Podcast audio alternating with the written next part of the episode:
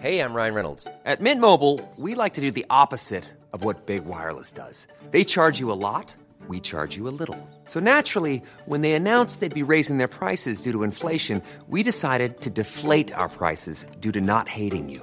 That's right. We're cutting the price of Mint Unlimited from $30 a month to just $15 a month. Give it a try at mintmobile.com slash switch. $45 upfront for three months plus taxes and fees. Promo rate for new customers for limited time. Unlimited more than 40 gigabytes per month. Slows. Full terms at mintmobile.com. We just have too much stuff that's being produced. Bienvenue dans Onward Fashion, le podcast des solutions business pour une mode durable. Je suis Victoire Sato, cofondatrice de The Good Goods, le premier média francophone sur la mode responsable. Sur ce podcast, je reçois des femmes et des hommes porteurs de solutions pour accélérer la transition sociale et environnementale de l'industrie de la mode. Je vous propose des outils tech, les conseils de marques engagées et de partager l'expertise d'entrepreneurs à succès. Ce podcast est conçu comme une bibliothèque de solutions concrètes, centralisées et immédiatement disponibles pour guider la mode dans son développement durable. Onward Fashion est diffusé chaque mardi sur toutes les plateformes d'écoute. Je vous invite à vous abonner à la chaîne ainsi qu'à notre newsletter business, disponible sur thegoodgoods.fr, pour œuvrer avec nous au reset de cette industrie. Bonne écoute Chacun d'entre nous a un jour porté un vêtement petit bateau. Du cadeau de naissance à la deuxième ou dixième main, ces habits traversent les générations, de fratrie en cousin, entre connaissances ou inconnus sur les plateformes de revente. Qu'est-ce qui fait la constance et la durabilité des bodys, pyjamas et autres iconiques de la marque depuis 1893 Si la recette est la même, un savoir-faire français, des matières d'exception et la haute exigence de tests de qualité, Petit Bateau change quelques ingrédients en faveur de la durabilité. La marque travaille intensivement à son développement durable, comme le dit mon invité, pour ses 128 prochaines années. En 2017, Thomas Bucaille a rejoint Petit Bateau et le groupe Rocher en qualité de directeur des ressources humaines puis responsable RSE. Liberté, qualité, durabilité, je le laisse nous raconter comment on procède à la transition active d'une marque historique. Bonne écoute Bonjour Thomas. Bonjour Victoire. Est-ce que vous pouvez vous présenter s'il vous plaît? Oui, donc je suis Thomas Bucin, je suis en charge de la RSE pour Petit Bateau et également le DRH de cette merveilleuse entreprise. Ça fait combien de temps que vous travaillez chez Petit Bateau? Ça fait euh, trois ans et demi. Et euh, avant, vous pouvez nous parler un peu de votre parcours? Oui, alors c'est pas forcément passionnant, mais euh, je suis euh, DRH depuis une vingtaine d'années, d'abord dans les cosmétiques et puis depuis 15 ans dans le, la mode, l'habillement, dans les différents niveaux de, de gamme et, et donc depuis trois ans chez Petit Bateau. Est-ce que vous êtes euh, arrivé par le prisme des RH ou de la RSE Comment c'est venu cette double casquette? En fait, on a travaillé progressivement. Il y a eu une prise de conscience progressive de la nécessité de travailler euh, les, les sujets de responsabilité sociale et environnementale différemment. Et à un moment donné, on s'est dit qu'il faut qu'il y ait quelqu'un au comité de direction qui s'en occupe et je me suis proposé. D'accord. Et vous-même, euh, en termes de, euh, de formation, de bagage, parce que c'est vrai que euh, la RSE, on dit souvent que c'est du bon sens, mais malgré tout, il y a quand même tout un tas de, de codes et de choses à savoir. Oui, c'est vraiment. Alors, je, pourrais dire que je suis un autodidacte, mais vous avez raison de souligner que c'est un, un- une expertise. que si on veut être sérieux, il faut vraiment s'investir dans les dossiers, dans les détails, dans les faits. Et, là, je reste très, très, très modeste parce que je côtoie toujours des, gens qui en savent mille fois plus que moi. Euh, c'est une des raisons d'ailleurs pour lesquelles ce, travail est aussi excitant. C'est que non seulement on, croise des gens qui partagent vos convictions, qui sont passionnés, mais qui sont des experts de sujets euh, euh, merveilleux, que ce soit la culture du coton, que ce soit enfin toutes sortes de, sujets très transverses. Donc de ce point de vue-là, c'est très stimulant. Alors, euh, pour savoir un peu où en est la marque aujourd'hui, j'aimerais bien qu'on revienne à ses débuts. Mhm. Euh, si je dis pas de bêtises, c'est 1893. Absolument. Et euh, est-ce que vous pouvez peut-être nous parler de... Alors, je sais pas si c'est facile de faire une frise chronologique, mais une petite synthèse de ce qui s'est passé en un peu plus d'un siècle. Quelle était la promesse de départ? Donc, Petit Bateau a été fondé à Troyes. Je crois que c'est très important. Troyes, c'est le berceau de la bonnetterie en France. La bonnetterie, c'est la, la tricoter du coton euh, de façon circulaire, c'est-à-dire que euh, c'est essentiellement bah, de vos chaussettes, vos sous-vêtements, euh, toutes sortes de, produits comme ça. Et c'est à Troyes que les savoir-faire se sont accumulés. Donc nous sommes nés au cœur de ce savoir-faire et on a évidemment à cœur de le, défendre, de le maintenir et de le projeter dans le futur. Donc on est une jeune entreprise plus que centenaire. qui s'est toujours fondée sur cette notion de qualité. Euh, nous sommes des fabricants, ça c'est très important, et on s'attache beaucoup à la qualité des produits. Euh, on s'attache aussi à l'innovation. Donc euh, en 1918, on a inventé la petite culotte, qui est un, moment marquant dans l'histoire de Petit Bateau, parce que d'abord c'est un produit iconique s'il en est, et puis c'est à cette occasion que la marque Petit Bateau elle-même est née, puisque en fait, on se souvient sans doute de la comptine Maman les petits bateaux ont-ils des jambes? Ben, Nous on a coupé les jambes du caleçon long et, donc, euh, c'est pour ça qu'on est un petit bateau. Et la marque Petit Bateau a donc euh, un peu plus de, 100 ans. Elle date de, 1920. On a continué à innover euh, en adoptant les emmanchures américaines pour les t-shirts, qui facilitent la vie des parents qui ont enfilé des t-shirts à leurs jeunes enfants, body jama, toutes sortes de la bouclette velours, toutes sortes de produits innovants, mais toujours avec le, la, notion de qualité et cette notion qui est née euh, au fur et à mesure, euh, parce que c'est l'expérience des uns et des autres, de durabilité. En fait, euh, c'est marrant parce que quand on parle de petits bateaux en France, mais même en Europe, vous avez toujours Ah, j'ai porté les, du petits bateaux dans mon enfance, je les ai gardés et ma nièce, ma fille, ma copine en portent toujours. Les, vêtements que je portais il y a 25 ans sont toujours d'actualité ils sont toujours de, si bonne qualité et, d'un style intemporel. Donc cette durabilité, c'est la durabilité de l'entreprise, hein, puisque ça fait quoi, 130 ans ben, bientôt euh, qu'on est là, mais la durabilité des produits, la durabilité du, style. La, diversification de l'offre, euh, au départ c'était que les enfants, c'est ça? Et ensuite euh, vous avez étendu à la femme, à l'homme, ça s'est passé à peu près quand? En fait, c'était surtout l'enfant, mais c'était aussi beaucoup de sous-vêtements. Euh, au début des années 90, cette qualité, en particulier de nos t-shirts, a été reconnue par euh, un grand créateur, Karl Lagerfeld, qui, euh, l'anecdote est assez amusante, il a demandé à ses stagiaires de radier toutes les boutiques de Paris pour trouver le meilleur t-shirt, parce qu'il voulait rajeunir le look Chanel, qui était quand même très guindé, et il a mis des t-shirts, je crois que c'était Claudia Schiffer à l'époque, donc les, elles sont allées, euh, elles me l'ont raconté parce que j'en connais euh, l'une, d'entre elles. Euh, et, finalement, c'est le t-shirt Petit Bateau qui était le plus approprié parce que de meilleure qualité. Et, donc c'est comme ça que nous avons défilé sur les podiums et ça a évidemment donné l'idée à beaucoup de femmes d'adopter les t-shirts. Après, il y a d'autres produits, la marinière, le ciré, qui ont été adoptés euh, par, euh, par les femmes pour leur vestiaire euh, quotidien.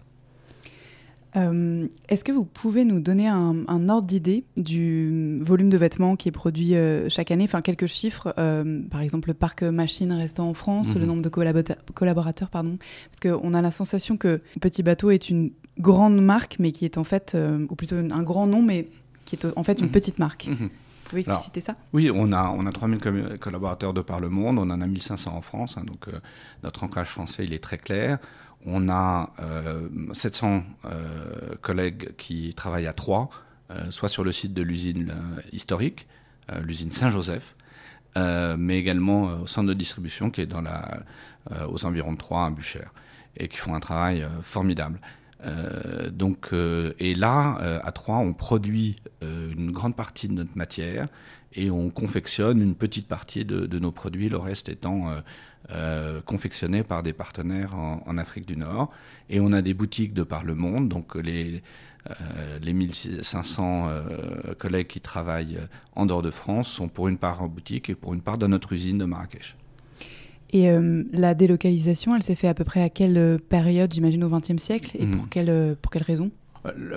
L'entreprise, comme toute enfin, l'industrie textile, hein, l'industrie textile a été complètement ravagée entre la fin du XXe siècle et le début de, du XXIe. il y avait, je crois, 500 000 emplois en France, il ne reste plus que 60 000 hein, dans l'industrie textile. Petit Bateau a dû faire face à cette transformation. et c'est à ce moment-là qu'on a créé l'usine de Marrakech. Je voudrais qu'on fasse un petit point sur euh, les matières euh, utilisées par, euh, par Petit Bateau. si vous pouvez par exemple nous, mmh. parler du sourcing, de mmh. la répartition en pourcentage. Bien sûr. petit Bateau, c'est avant tout une histoire de coton. Hein. qui est une matière naturelle, qui est une matière qui a énormément d'avantages. On, on, reviendra après sur la prise de conscience progressive des, des inconvénients, mais c'est d'abord une matière naturelle extraordinaire c'est 95%, 98% euh, euh, de nos matières. Euh, donc là, on a pris l'engagement d'être 100% matière éco-responsable à 2025 et on a un cheminement saison par saison, année par année, pour aller dans cette direction-là. Aujourd'hui, on fait environ 40% de notre coton bio certifié GOTS. On, vise d'avoir 100% entre le, bio et le recyclé. Euh, pour le reste, on complète avec euh, un peu de laine euh, qui est aujourd'hui respectueuse de la, bientraitance animale et qui va être prochainement certifiée, un no mulesing, etc. et puis des matières synthétiques, que ce soit pour les maillots de bain ou les coupes-vents, les cirés. et pour ça, on utilise de plus en plus des, matières, des matières recyclées également, à plus de 50% pour nos maillots de bain, pour nos coupes-vents. Et, comme ça, on va aller vers euh, zéro plastique non recyclé en 2025. C'est vous qui euh, euh, réalisez, donc tricotez la grande majorité du textile utilisé, j'imagine? La, la totalité on, est en train de, retravailler notre collaboration avec nos partenaires d'Afrique du Nord. Donc, on, à trois, on réalise 40% du, tricot qui est utilisé, sachant que 80% de nos produits sont en base de tricot. Après, le, complément, c'est ce qu'on appelle des grosses pièces, hein, les cirés par exemple, euh, et puis des accessoires, euh, enfin un certain de produits sur lesquels nous, on n'a pas forcément le, savoir-faire, donc on travaille avec des partenaires très sélectionnés. on pourrait y revenir, pour ces 20% de complément. Mais pour les 80% qu'on fait avec, directement ou avec nos partenaires historiques, euh, on tricote euh, les deux cinquièmes. Et le reste est tricoté euh, en Afrique du Nord, dans un atelier qui était, avec lequel on a travaillé, qui était d'ailleurs petit bateau jusqu'à très récemment. Oui, c'est ce que j'avais en tête, mm. qu'il était au sein de la marque. du coup, est-ce que vous pouvez justement nous parler un petit peu de cette, cette méthode de tricot qui, a été, qui a été... Déjà, est-ce qu'elle a été déposée? Est-ce qu'elle est spécifique à Petit Bateau? Et qu'est-ce qui fait euh, aujourd'hui qu'elle euh, porte cette qualité depuis autant d'années en fait? Le, tricot, c'est un, savoir-faire. Hein. La, la, bonnetterie, c'est un savoir-faire, c'est un tour de main. C'est pas forcément euh, une, méthodologie extrêmement qui peut faire l'objet d'un brevet, mais en fait, c'est une attention à la qualité sur toutes les étapes de la chaîne. elle commence par la sélection du, du fil. On, on, achète du fil, c'est assez rare pour euh, que ce soit intéressant de le souligner, parce que dans l'univers textile, et bon, ça fait 15 ou 20 ans que je travaille dans cet univers, c'est très rare d'acheter directement du fil. Euh, donc nous, on achète du fil, on achète du fil de coton avec des fibres longues, et, c'est cette longueur de fil, cette qualité de, de, travail aussi avec les filateurs, qui c'est intéressant parce qu'on a, on a fait un audit récemment et, le retour de nos euh, fournisseurs, c'est génial de travailler avec Petit Bateau. Vous êtes très exigeant, mais ça nous tire vers le haut. Donc la qualité, elle démarre avec, euh, vraiment avec le fil. Et, ensuite, c'est euh, des contrôles de qualité tout au long de la chaîne. Avant de commencer la confection, il y a déjà 9 contrôles de qualité. Hein. Puis en une, pratiquement 10. Donc en tout, c'est presque 20 contrôles qualité différents qui sont pour un produit entre le moment où on qualifie, c'est le mot technique, le fil, et le moment où le, mettons, le t-shirt est réalisé, il y a 19 euh, étapes. 10 pour le, t-shirt proprement parlé et 9 pour le, le, fil et la fabrication. Quand vous dites euh, euh, qualité, c'est comment dire le l'élément juge, c'est vraiment la résistance et la durabilité, parce que j'imagine qu'il y a plein d'autres critères de qualité relatifs à la sécurité pour la peau de l'enfant, par exemple. Mais alors, la, sécurité pour la peau de l'enfant, c'est absolument fondamental, mais c'est pas euh, pas partie de ces étapes-là. Ça fait pas partie de ces étapes-là. Nous, on est euh, certifié Ecotex 100 euh, sur les trois quarts de nos produits. Hein. Les autres, c'est des grosses pièces, des accessoires, etc., sur lesquels les fournisseurs font leur boulot. On est très exigeant, on suit REACH, etc. Mais 75% de nos produits sont certifiés Ecotex. Donc, l'innocuité pour, pour l'enfant et puis pour, pour, pour l'ensemble des clients, elle est garantie par ça.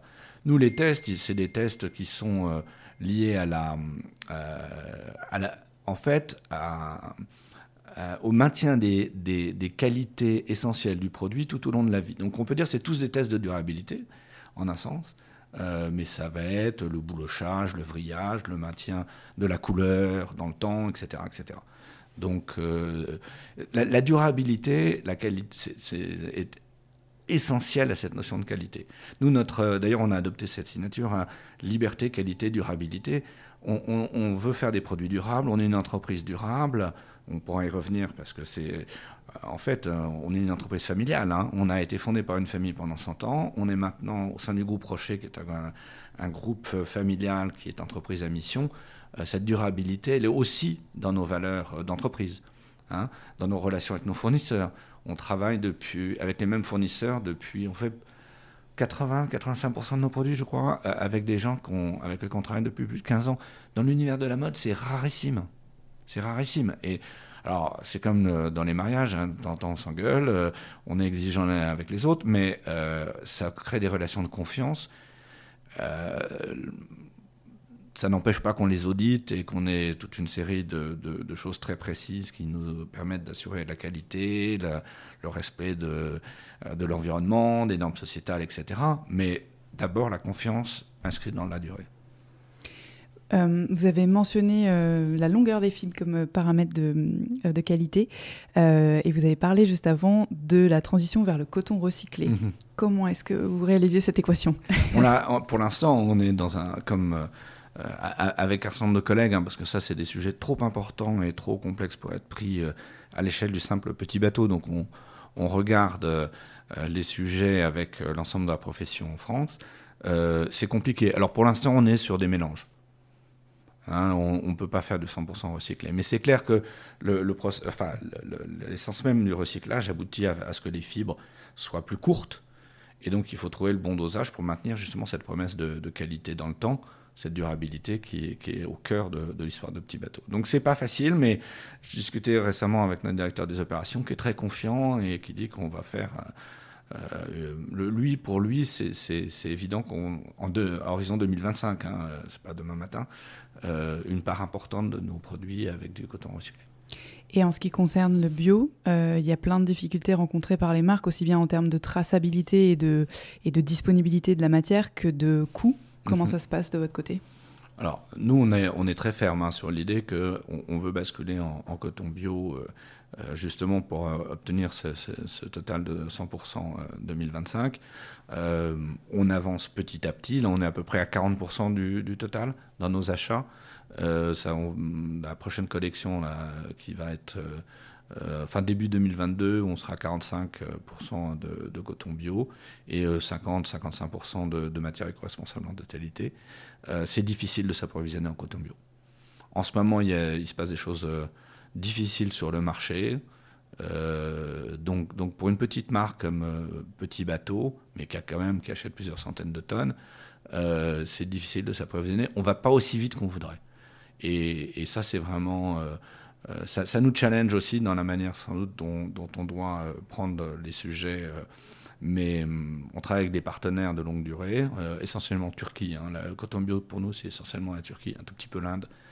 Mais c'est sûr qu'il y a une crise du coton bio aujourd'hui en ce moment dans le monde et tout le monde en souffre. Le coût est une chose, mais c'est déjà la disponibilité qui est un vrai sujet. On a mentionné tout à l'heure le, comment dire le, savoir-faire et euh, la transmission qui était euh, internalisée mhm. finalement. Vous pouvez nous euh, parler justement de, de, de ça parce que je sais que c'est aussi une problématique recruter des personnes mhm. qualifiées, les former. Le, paysage textile en France a été un peu sinistré et de fait la jeune génération n'est pas nécessairement hyper attirée par ces métiers. Comment ça se passe chez Petit Bateau? Alors, c'est une préoccupation qu'on a évidemment de manière très forte. Euh, la transmission du savoir-faire euh, à trois. Euh, on, travaille dessus en, essayant d'anticiper et, d'être proactif. Alors très concrètement, qu'est-ce que ça veut dire? On a monté une école de formation pour des ouvrières de confection. Hein. donc première étape, le, tricot. donc tricotage, teinture. Là, on, a des, apprentis un petit peu au fil de l'eau. Je voudrais aller un peu plus vite, de manière un peu plus structurée, mais pour l'instant, ça c'est vraiment quelque chose qu'il faut qu'on monte. En revanche, pour la deuxième étape, qui est celle de la confection, on a une centaine d'ouvrières entre la coupe et la confection à trois, ce qui fait on est probablement un des plus gros euh, euh, ateliers de France. Hein. C'est une petite question, mais c'est que des femmes Vous dites ouvrières, mais c'est... C'est que des femmes. C'est que des femmes. C'est que des femmes. C'est euh, d'ailleurs, enfin, j'en parlais hier avec la responsable du recrutement et de la formation. Je dis, j'aimerais vraiment qu'on arrive à diversifier. le tricotage teinture, c'est que des hommes, et la confection, c'est que des femmes. Et on est en, comme en 2021. Est-ce que tu ne crois pas qu'on pourrait essayer euh, d'avoir un petit peu plus de mixité et d'avoir des ateliers un peu moins genrés? Et elle m'a dit Ok, j'accepte le challenge, mais c'est pas gagné d'avance. En fait, on a, quasiment que des candidates pour la confection et que des candidats pour, euh, euh, pour, pour le tricotage. pour la confection, on a un programme depuis 2017 où chaque année, on recrute un certain nombre de euh, de gens via euh, Pôle emploi. Et euh, c'est des périodes d'adaptation à l'emploi. Donc c'est quand même beaucoup de reconversion plus que de formation initiale. Et ensuite, il y a une période de professionnalisation, ce qui nous permet d'avoir environ aujourd'hui un tiers de, des, personnes de l'atelier qui viennent de ce parcours. Donc elles sont formées pendant pratiquement un an. Euh, de, plus en plus, euh, au, début, c'est vraiment une école, et puis après, c'est de, plus en plus euh, intégré dans le, système de production. Donc, le savoir-faire se transmet de cette manière-là. Aujourd'hui, vous produisez combien de collections par an et à peu près quel nombre de pièces? Mhm. Donc on a deux saisons qui correspondent, je dirais, à la météo, puisque l'hiver il fait, il fait froid et l'été il fait chaud. on ne peut pas avoir les mêmes pyjamas, les mêmes euh, les mêmes bodies, les, même les, mêmes robes pour euh, les deux saisons. Ensuite, on essaie de rythmer euh, quand même le, les, saisons pour que les, les, magasins vivent et, qu'il y ait quand même un intérêt renouvelé. Mais ça, c'est... Je ne vais pas y arriver. Mais fondamentalement, euh, Petit Bateau, ce sont des produits qui sont indémodables, avec un style euh, intemporel, et on fait environ les deux tiers de nos produits avec ce qu'on appelle des essentiels, c'est-à-dire des produits qu'on retrouve de saison en saison. Hein, donc euh, oui, on a une animation saisonnière, oui, on essaie d'être dans, l'air du temps, de proposer des imprimés sympas, qui, qui, sont un peu, font le, le, sel un petit peu de la marque, mais fondamentalement, on est sur des, des essentiels et des produits euh, intemporels. Et euh, alors, je, il m'a été dit que dans l'ensemble des axes RSE mis en place euh, dans le futur, il y avait la production à la demande qui mhm. avait été soulevée. comment ça s'organise? Est-ce que c'est concret déjà? Ah, Tout à fait. On a fait. alors, de manière générale, notre souci, c'est de réduire l'écart entre ce qu'on fabrique et ce qu'on vend, parce que sinon c'est du, gaspillage, c'est pas bon pour la planète, mais c'est pas bon non plus pour euh, euh, les comptes de, petits bateaux. Alors, il y a plusieurs méthodes pour y arriver. D'abord, euh, d'avoir une proportion de, produits essentiels importante, comme je, viens de le dire, et puis aussi de savoir suivre de, plus près la demande réelle des, des, consommateurs. Donc, cette réactivité euh, est au cœur de notre transformation euh, et en euh, RSE et aussi au cœur de notre transformation générale de, l'entreprise. Donc, réactivité, ça veut dire produire en cours de saison. C'est pas facile.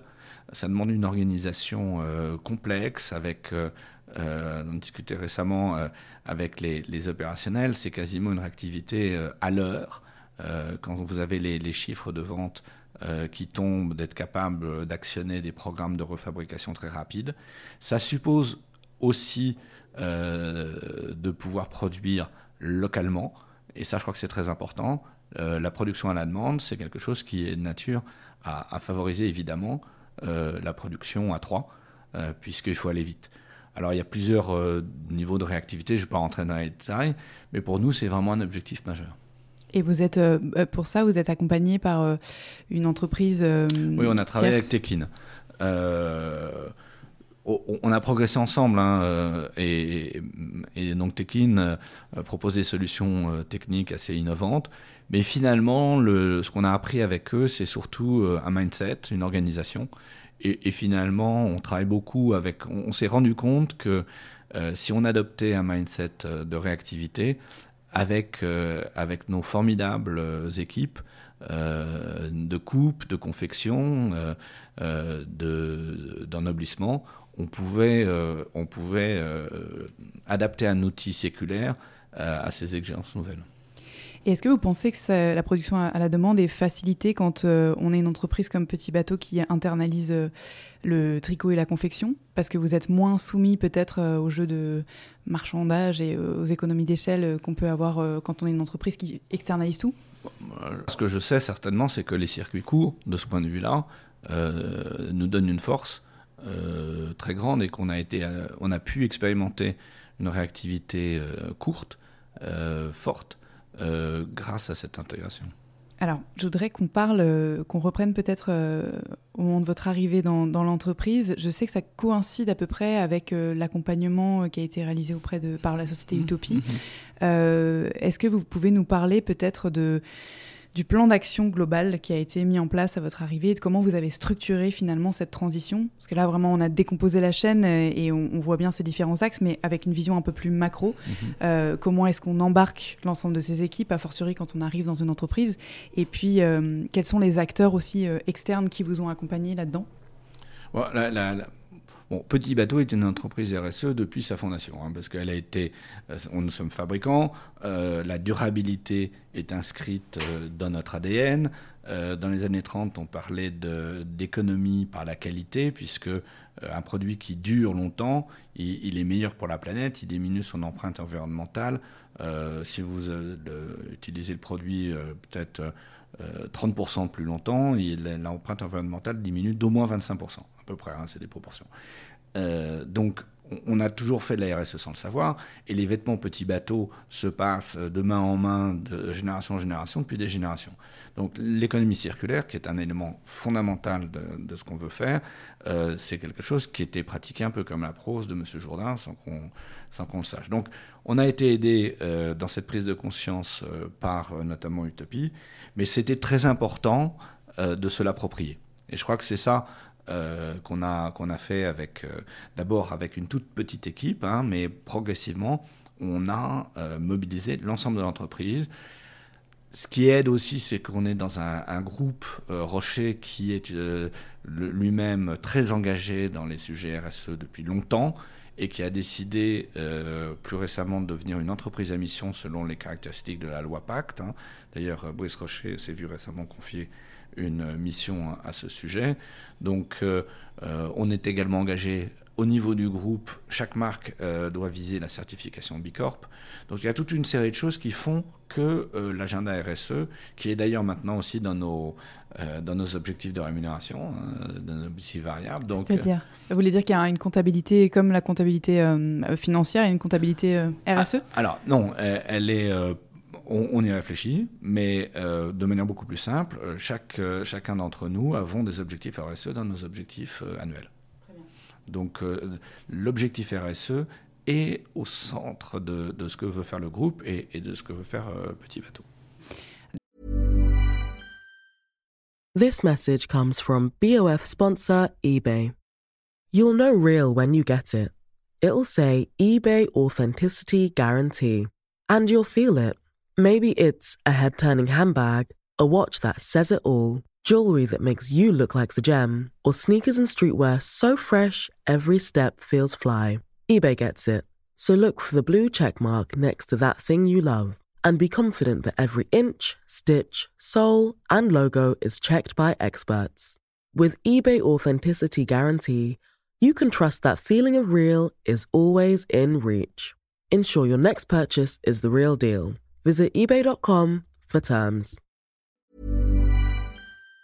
Donc en pratique, vous avez mentionné tout à l'heure euh, les 10 engagements euh, RSE révélés au public. Comment, enfin, quels sont-ils déjà ces 10 engagements et euh, comment est-ce que vous avez structuré ce qu'ils sous-tendent? On, a d'abord eu une phase de, prise de conscience et d'inventaire. et puis on, s'est rendu compte qu'il fallait qu'on, si on voulait véritablement embarquer tout le monde, le structurer sous la, la forme d'engagement, Et, derrière chaque engagement, il y a un projet très concret, c'est-à-dire un projet au sens groupe projet avec un sponsor un chef de projet, des gens embarqués, des objectifs euh, KPI, etc. Donc c'est pas euh, des engagements qui sont. En fait, les projets sont arrivés presque avant les engagements. Et les engagements, c'est une manière un peu de synthétiser, euh, de se prendre un engagement vis nous-mêmes d'abord, mhm. et puis évidemment vis-à-vis de, de l'extérieur, de nos stakeholders, etc.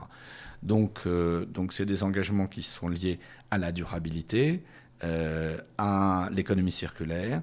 à l'éco-conception, aux matières éco-responsables, à l'élimination du plastique, euh, des engagements qui sont liés également à, euh, la volonté de faire euh, de, l'usine de Troyes une usine exemplaire en matière d'impact carbone et, eau, des, engagements qui sont liés à, la nature de nos relations avec nos fournisseurs, qu'on veut continuer à être une relation de confiance et à long terme, des engagements qui sont liés aussi euh, je parlais de, faire de Troyes d'une usine exemplaire, aussi euh, de soutenir le savoir-faire en France et, euh, d'être un acteur important de, notre, de notre écosystème, notamment troyen au bois, mais aussi au niveau national, donc d'être des, parties prenantes actives du maintien des savoir-faire et, de la transformation de l'industrie. Cet engagement aussi d'être certifié Bicorp à horizon 2025 et puis un dernier euh, engagement, euh, c'est d'incarner notre mission. Quelle est la mission de Petit Bateau? C'est connecter les enfants avec, la nature. Hein. Donc là, on, a, on a véritablement euh, on va travailler avec une association. Alors ça, je ne peux pas vous en dire trop parce qu'on va, on, va dévoiler un petit peu ce partenariat dans les semaines qui viennent. Donc je préfère garder un petit peu le suspense et ça nous donnera peut-être l'occasion d'en reparler. Euh, mais, cette mission fondamentale, et ça, ça a été une prise de conscience progressive qu'on a formalisée l'année dernière, c'est connecter les enfants avec la nature, parce qu'on a la conviction que c'est en tissant des liens avec la nature que les enfants euh, grandissent euh, en confiance, en créativité, et en, étant bah, des, futurs citoyens du monde, si je puis dire, parce que la, nature, c'est le, plus beau terrain de, jeu pour les enfants, c'est en jouant que les enfants grandissent. Et ça, c'est une conviction qui existe depuis toujours chez Petit Bateau. Hein, cette euh, vision de l'enfance, qui est une enfance qui joue, qui fait des bêtises et qui apprend comme ça. Et qui a le droit de le faire, dans des vêtements permissifs. Alors que c'est des vêtements libres, euh, c'est des vêtements permissifs. Pourquoi on est liberté, qualité, durabilité? Ben, Cette notion de liberté, c'est à quoi ça sert de faire des vêtements si on peut rien faire dedans vous êtes euh, accompagné donc par des organismes tiers auditeurs mhm. euh, sur l'ensemble de ces segments. est-ce que vous pouvez nous donner un peu des détails sur éventuellement qui sont-ils et comment est-ce que ça s'organise concrètement? L'idée de ce podcast, c'est de partager les bonnes pratiques. Bon, au début, c'est une philosophie. Hein, travailler avec des fournisseurs de long terme, de confiance, afin de fournir à nos clients des produits de, de qualité euh, qui sont des reflets de notre savoir-faire partout dans le monde, quel que soit le produit. Donc ça, c'est la philosophie de base, c'est euh, la promesse de qualité et de durabilité pour tous nos produits, donc la qualité de nos fournisseurs. Donc on a un processus de sélection et de certification de nos fournisseurs qui est très euh, strict, qui comprend un certain nombre de, euh, de principes qui sont euh, contenus dans le, guide des, dans notre code éthique au niveau du, groupe, hein, mais, et puis des, certifications techniques qui sont le reflet de notre qualité. Donc ça, c'est une philosophie d'exigence et de confiance et de partenariat avec les fournisseurs, une pratique de sélection qui garantit cette qualité partout dans le monde, et puis un système de contrôle. Donc on va auditer d'ici fin 2022 tous nos fournisseurs de, premier rang critiques euh, soit euh, suivant le degré de criticité, enfin, je ne vais pas rentrer forcément dans les détails, mais il y a, une matrice en réalité, euh, soit un audit documentaire via Covadis, soit un audit sur place avec le référentiel SMETA, qui est un référentiel reconnu et, très exigeant, et, un organisme tiers qui réalise ces audits. Alors on peut encore progresser, hein, il, y a, pas mal de, pas mal de choses à faire, mais enfin c'est quand même une, approche très me semble-t-il, solide hein, pour euh, assurer euh, euh, ces exigences de qualité et de responsabilité partout dans le monde. Et compter consommatrices et consommateurs, pour faire la démonstration de ça, vous êtes rapproché également de structures comme Clear Fashion, Good on You, qui sont pas exactement des auditeurs, mais qui sont des, intermédiaires finalement de confiance entre le grand public et la marque Oui, alors on, travaille depuis le début avec Clear Fashion, parce qu'on aime bien se faire challenger. Et c'est une entreprise, enfin une, équipe formidable et exigeante, et on a un dialogue avec l'équipe et les fondatrices sur ce sujet. On n'est pas forcément toujours d'accord sur certains points, mais, c'est très important. Good on You, on n'est pas vraiment encore dans cette phase-là parce que euh, on, Good on You ne travaille pas comme Clear Fashion en direct, il travaille plutôt sur la base de, ce qui est publié. Et euh, ce n'est qu'au début de ce mois-ci, hein, au début mai, qu'on euh, a publié tout ce qu'on avait envie. Et encore, je pense qu'il y, a une deuxième phase, euh, notamment la publication de, de la liste de nos fournisseurs de rang 1 euh, qu'on va réaliser euh, très prochainement. On ça fait partie de nos engagements hein, de publier la liste de nos fournisseurs et, c'est une question de semaine. Donc avec Good on News, c'est comme ça qu'on va, va les réapprocher. Tout à l'heure, vous avez mentionné le process Bicorp. Vous en êtes où dans cette démarche? Alors là, on est dans la première phase, hein, qui est la phase de, de constat et d'analyse. Donc euh, le processus Bicorp, c'est un processus qui est euh, euh, très complet et, qui nécessite un travail véritablement de fond. Donc là, on est dans la phase pour essayer de comprendre où est-ce qu'on se situe, ce qui doit être amélioré, et puis aussi, comme c'est un processus qui est très précis dans, dans, la démarche de certification, il y a un nombre de choses où on n'est pas forcément euh, capable de produire des documents qui montrent euh, de manière euh, factuelle ce qu'on fait. Il y a un processus de documentation derrière le processus Bicorp qui est assez lourd. Donc voilà, on est dans cette phase de, constat. Où est-ce qu'on en est et qu'est-ce qu'on doit faire? Et donc on va, une fois qu'on aura établi le constat, on s'est donné deux années pour s'améliorer parce qu'on aura certainement des sujets. Et c'est l'intérêt du, processus Bicorp, hein, c'est un processus d'amélioration continue. Euh, et, on vise la certification, euh, le processus de certification en 2024 pour avoir, euh, une certification en 2025, comme l'ensemble des marques du groupe. Hein. Est-ce que c'est dans ce cadre-là que vous avez fait réaliser des analyses de cycle de vie produits? Et est-ce que vous pouvez nous détailler d'ailleurs ce qu'ont un peu donné ces ACV sur, j'imagine, les produits emblématiques euh, euh, ce sont deux choses qui sont évidemment un rapport, mais qui, sont euh, distinctes. pour nous, la CV, c'est intègre dans cette démarche d'éco-responsabilité. On a pris l'engagement d'avoir 100% de produits éco-responsables à 2025. mais cette notion d'éco-responsabilité, elle n'est pas forcément bien définie. Donc, la première étape, enfin, en fait, il y a deux étapes clés c'est définir ce qu'on entend par éco-responsabilité et le publier pour que les gens sachent euh, de quoi on parle. Euh, il y a des notions d'empreinte euh, environnementale, c'est évident. il y a peut-être d'autres notions à, prendre en compte. Et puis, pour avoir une, être sérieux dans, la démarche d'éco-responsabilité, il ne suffit pas, même si c'est fondamental d'avoir des matières éco-responsables, il faut avoir des produits qui, sur le cycle de vie, sont efficaces. Mais ça, c'est des, technologies, c'est des expertises qui sont lourdes c'est des savoir-faire qu'on n'a pas forcément en interne. Donc on est dans la phase euh, d'expérimentation, de, POC, comme on dit, euh, et, qui vont démarrer plutôt sur euh, la deuxième partie de l'année. Et ça, vous le faites en interne? Avec, avec des cabinets d'expertise, oui. D'accord, très bien. Et, et vous avez pris quelques produits, c'est sur l'ensemble des produits? On va essayer de faire ça sur un échantillon de, relativement représentatif de notre gamme. Et est-ce que vous prenez en compte euh, l'éventuelle euh, euh, récupération pour la dégradation et éventuellement le recyclage des produits Ou bien c'est. Est le, quelle est la fin de vie considérée en fait? Est-ce que ça s'inscrit dans une boucle circulaire? Ça, c'est des questions qu'on se pose. Euh, la fin de vie de nos produits nous, nous préoccupe évidemment. Hein. On a toute une série de... Euh, on donne euh, les produits invendus, on recycle les, produits qui ne peuvent pas être donnés ou les chutes de coupe, etc. On a surtout, et ça c'est important, mis en place... mi-mai, hein, le 19 mai, un programme qu'on a appelé Changer demain, qui est un programme de, reprise en boutique, c'est-à-dire qu'aujourd'hui, que ce soit sur une app qui s'appelle Changer de main, que ce soit en boutique, on peut venir apporter ces produits petits bateaux. S'ils sont dans un état, en bon état, ils pourront être revendus. S'ils sont dans un état ben, un petit peu ils ont subi euh, plusieurs cours de récré et plusieurs euh, parties de foot, euh, eh bien à ce moment-là, ils seront recyclés. donc la recyclabilité au départ, à la conception, c'est une vraie question.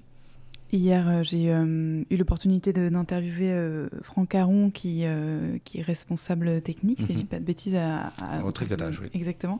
Et qui me disait que le recyclage en boucle fermée était déjà intégré dans les usines, c'est-à-dire que vous récupérez en pré-consumer les chutes de matière. Ah oui, bien sûr, c'est ce que je viens de dire, oui, absolument. Donc tout ce qui est chute de coupe, chute de matière, et on, les recycle sous forme de matériaux pour la construction, le, le, euh, l'automobile, euh, des molletons, etc., etc., Et il me disait que c'était la même chose pour les cartons et les plastiques euh, également en interne. Absolument. vous avez fait ma transition vers le circulaire et principalement la seconde main, alors C2C, parce que vous êtes une des premières marques à avoir fait ça. Est-ce que vous pouvez me parler de la façon dont ça a été mis en place, ce que ça vous a apporté? Alors, on, on est en train de, lancer ce programme Changer demain. Hein. C'est un petit peu tôt pour en, tirer un bilan. Euh, il se repose sur une conviction et sur un constat. La conviction, c'est que euh, on doit rentrer dans l'économie circulaire plus fortement, que euh, c'est absolument nécessaire en termes d'empreinte environnementale et donc de responsabilité sociétale de l'entreprise. C'est évident. Après, le, constat, c'est que les, les produits petits bateaux sont caractérisés par leur durabilité et que euh, de manière euh, naturelle et, depuis un certain temps euh, font l'objet d'une économie circulaire qui ne disait pas son nom. donc c'est pour offrir un service intégré, sécurisé, facile à nos clients que nous avons mis en place ce programme Changer de main qui permet d'aller dans n'importe quelle boutique petit bateau avec ces, produits, petits bateaux déjà, qui ont déjà vécu et euh, qu'on vous les reprenne euh, euh, dans tous les cas. Et alors, il me semblait qu'il y avait une plateforme entre consommateurs existants depuis un peu plus longtemps. C'était Seconde Histoire ou Seconde Oui, alors en fait, on avait lancé depuis 2017 une app qui s'appelait Seconde Vie. Seconde Vie. Et, et, là, en fait, on l'a intégré. comme on avait refait notre, notre site et, notre app, on, a décidé de l'intégrer. Donc, elle est plus facile d'utilisation et, donc elle, est, elle s'intègre à, une offre plus continue. Mais oui, c'est le bon exemple du fait que la, seconde main chez Petit Bateau, c'est quelque chose euh, qui a une histoire. En termes vraiment pratiques euh, de gestion des boutiques, de vie des équipes, est-ce qu'il y a des éléments euh, concrets que vous pouvez nous donner oui, alors il y a beaucoup d'éléments. D'abord,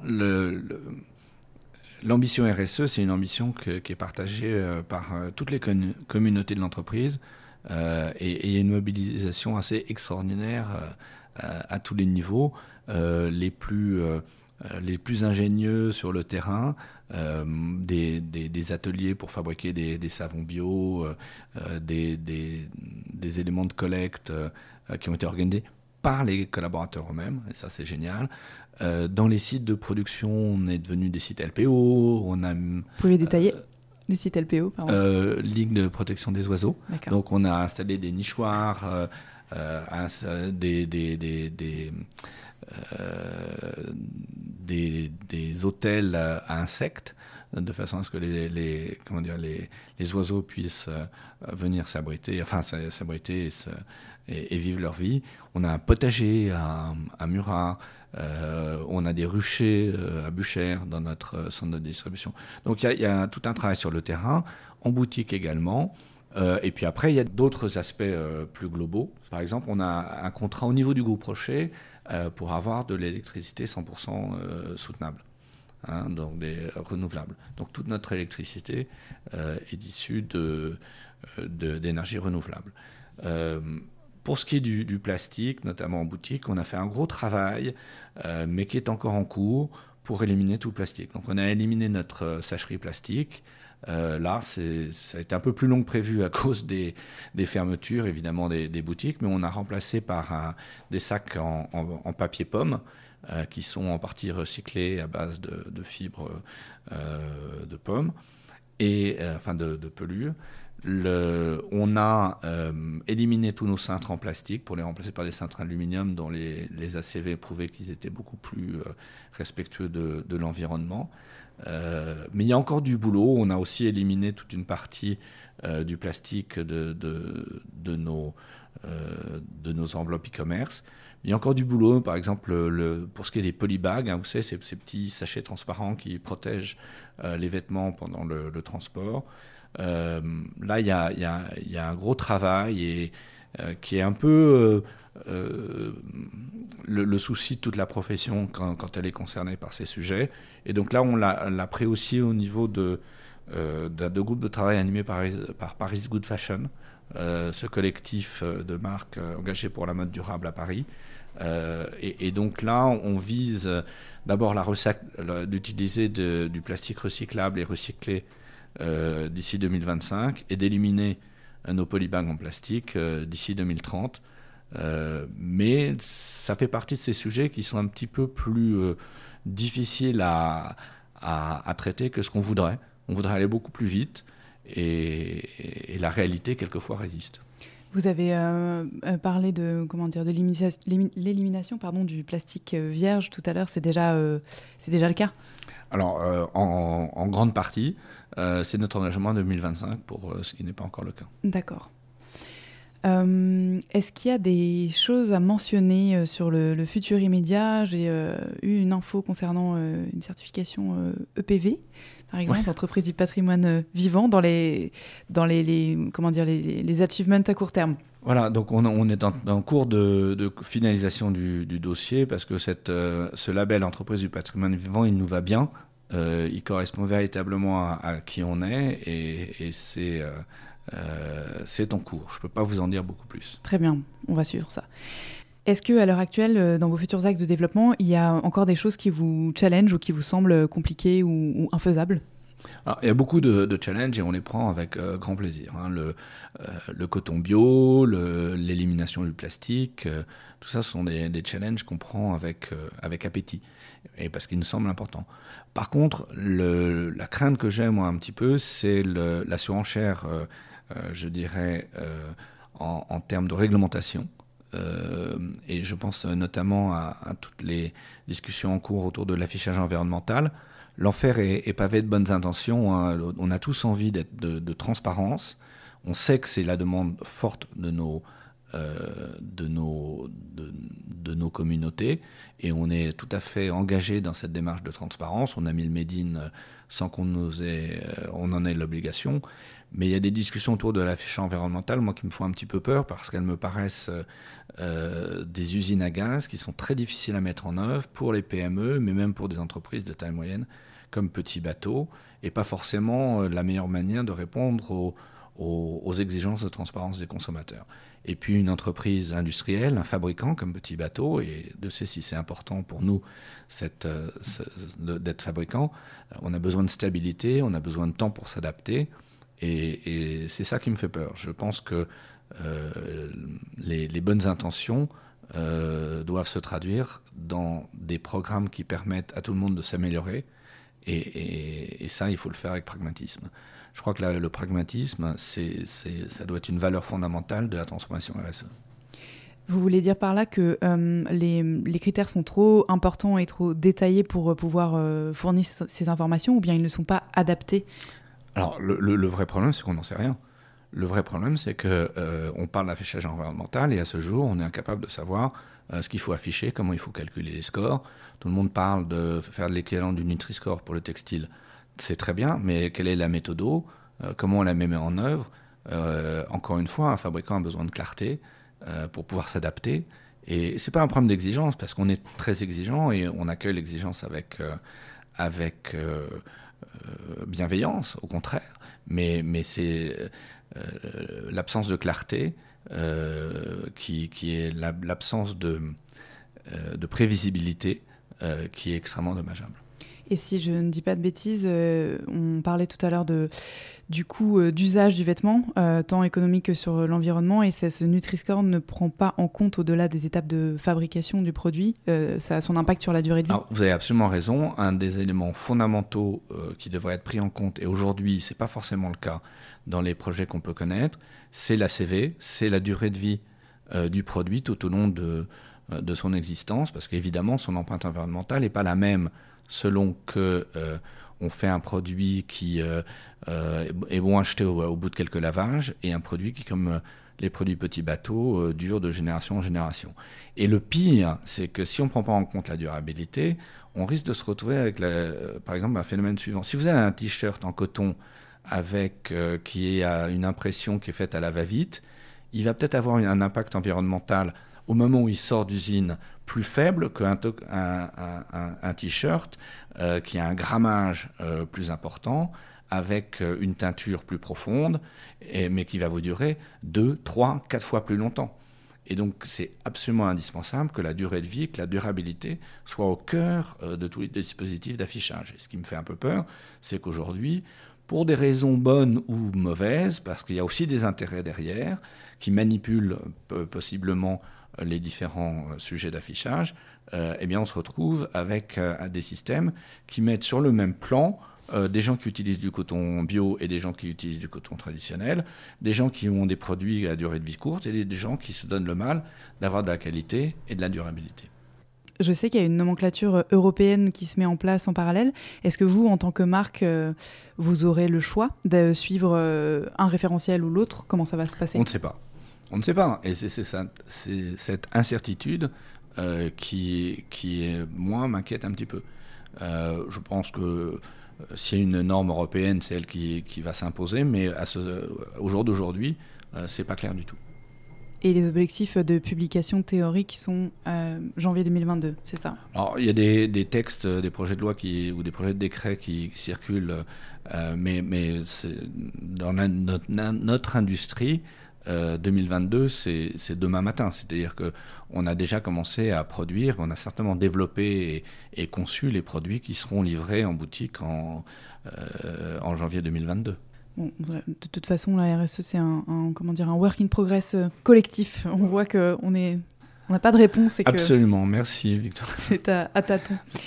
Et la dernière chose, est-ce que euh, vous pouvez nous parler un petit peu euh, de, finalement la marque en post-pandémie, parce qu'on n'a pas du tout évoqué ce sujet? Bah, La pandémie nous a évidemment secoués. Euh, d'abord, il y a un certain nombre de, de, collaborateurs qui, qui ont été malades ou qui ont eu des proches qui ont été malades, donc ça, c'est quand même quelque chose de euh, auquel on pense en premier lieu. Et notre souci, ça a toujours été, ça l'est encore, de, maintenir la, sécurité au travail de nos, de, nos collaborateurs. On, est, on pratique les gestes barrières, on est en télétravail euh, autant que possible. Euh, donc ça, c'est quand même un vrai bouleversement. ça a été un moment de, solidarité extraordinaire, de solidarité quand on, au niveau national, hein, on, a, on a été parmi les premiers à fabriquer des masques. Euh, c'était très émouvant la manière dont les opératrices de confection se sont mobilisées, même celles qui ne euh, pouvaient pas se rendre pour des raisons euh, médicales dans l'atelier, ont demandé à ce qu'on installe des machines chez elles. Pour, donc ça, c'était un moment fort et qui a aussi montré qu'on était capable de continuer à innover ce qu'on savait, d'être agile et, de se réinventer. Donc ça, c'était des moments forts, des moments forts aussi entre, de solidarité entre les différentes composantes de l'entreprise, entre les boutiques, le centre de distribution, les bureaux. Donc ça, c'est quelque chose qu'on essaie de, conserver. Maintenant, la vie continue et, ça nous a donné euh, peut-être encore plus d'énergie pour nous réinventer. Euh, on a donc pris ce temps aussi pour réfléchir à qui on était et trouver peut-être des mots nouveaux ou des images nouvelles pour exprimer à quel point euh, on se projetait dans l'avenir, que la marque Petit Bateau, l'entreprise Petit Bateau, forte de ses 130 ans d'histoire, euh, était également euh, bah, prête pour les 130 années qui viennent. Donc ça nous a permis de, clarifier notre mission, qui est de connecter les enfants à la nature, de, réexprimer qui on était, nos, grandes valeurs, liberté, qualité, durabilité, et de les exprimer d'une manière qui est peut-être plus contemporaine. Et alors, qu'est-ce qu'on souhaite euh, pour les 130 prochaines années à Petit Bateau? La durabilité, euh, mais on est assez confiant. Euh, on a tout ce qu'il faut, on a les équipes, on a les produits, on a euh, l'organisation, on a vraiment la, la, la, les convictions. On, on souhaite vraiment être l'entreprise la plus durable du monde de l'enfant. Et ça, c'est notre ambition. Et moi, je suis très confiant sur notre capacité à y arriver. Merci beaucoup, Thomas. Merci, Victoire. Merci pour votre écoute. Si vous êtes encore là, c'est peut-être que vous avez apprécié cet épisode. La meilleure façon de nous le faire savoir, c'est de partager ce podcast sur vos réseaux, par email ou de bouche à oreille, de laisser sur iTunes un commentaire 5 étoiles et de vous abonner à la chaîne sur la plateforme d'écoute de votre choix.